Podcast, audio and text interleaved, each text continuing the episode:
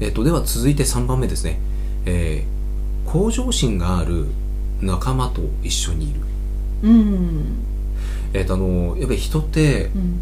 えっと誰と一緒にいるかうん。ってすごく大きかったりするんですよ。うん。であの例えばネガティブな人と一緒にいればやっぱりそのネガティブなエネルギーって影響を受けちゃうんです。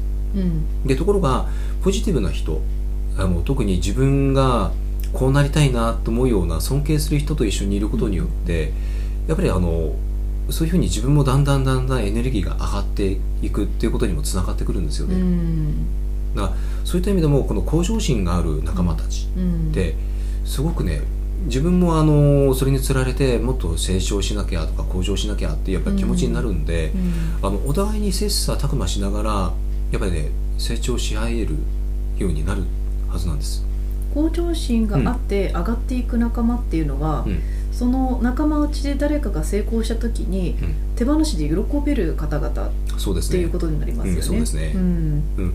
だからあのお互いに成功できるようになんかこう教え合うとか、うん。まあ、励まし合うとか、うん。で、まあ、当然あの成功した人がいたら、まあ、素直に自分のこととして喜び合えるっていう、うんまあ、そういう部分ですね。うんでこれあのえー、と波動の法則とか波長の法則っていうのがある通り、えー、とまずあの皆さんの、えー、と周りにいる人たちがどんな人かっていうのも、まあ、まずね見渡していただきたいんです。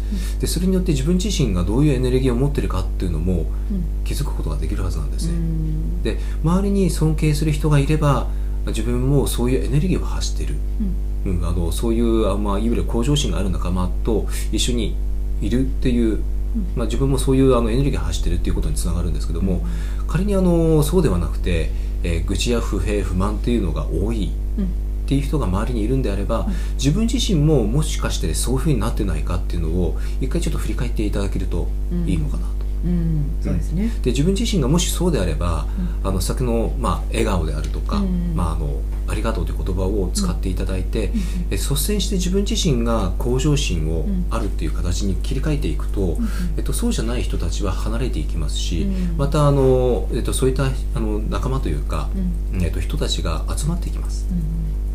なのであのこの向上心がある仲間と一緒にいるっていうのもとてもあの運を高めるという点ではあのとても大切なことだと思います。